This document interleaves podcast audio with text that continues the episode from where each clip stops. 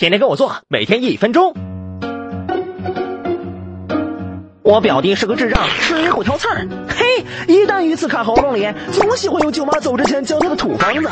有几次，表弟差点被整死。舅妈最爱让表弟喝醋，那根本没用。醋在短时间内根本起不到软化鱼刺的作用，而且大量的醋吞到肚子里，还容易引起黏膜烧伤、气管水肿。大口吞饭更危险，可能让鱼刺越扎越深，甚至划破食道。即使侥幸咽下去了，也可能扎到胸腔里，麻烦就大了。